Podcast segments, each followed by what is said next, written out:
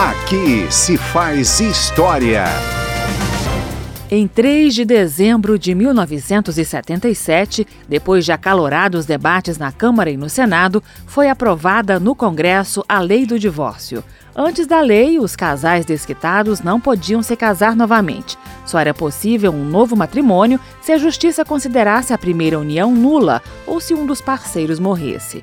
Na votação final do projeto no plenário do Senado, Nelson Carneiro, do MDB Fluminense, defendeu sua proposta. Esse é um projeto que visa resolver situações atuais, existentes e situações futuras. Pode ter defeitos, porque toda obra humana tem defeitos. Mas, no futuro, esses defeitos serão apurados, serão corrigidos através de outras leis. Esta é uma lei que se implanta num país onde nunca houve divórcio e que, portanto, pode suscitar essas dúvidas, mas não justifica o seu, a sua desaprovação.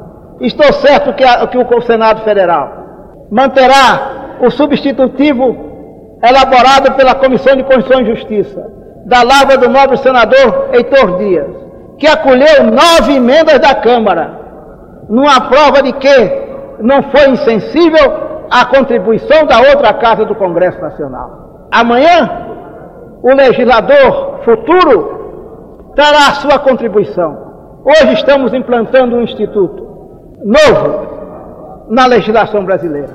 A lei do divórcio foi finalmente aprovada no Senado 26 anos depois que Nelson Carneiro apresentou seu primeiro projeto sobre o assunto quando ainda era deputado. A lei do divórcio foi sancionada em 26 de dezembro de 1977 pelo presidente Ernesto Geisel. Aqui se faz história.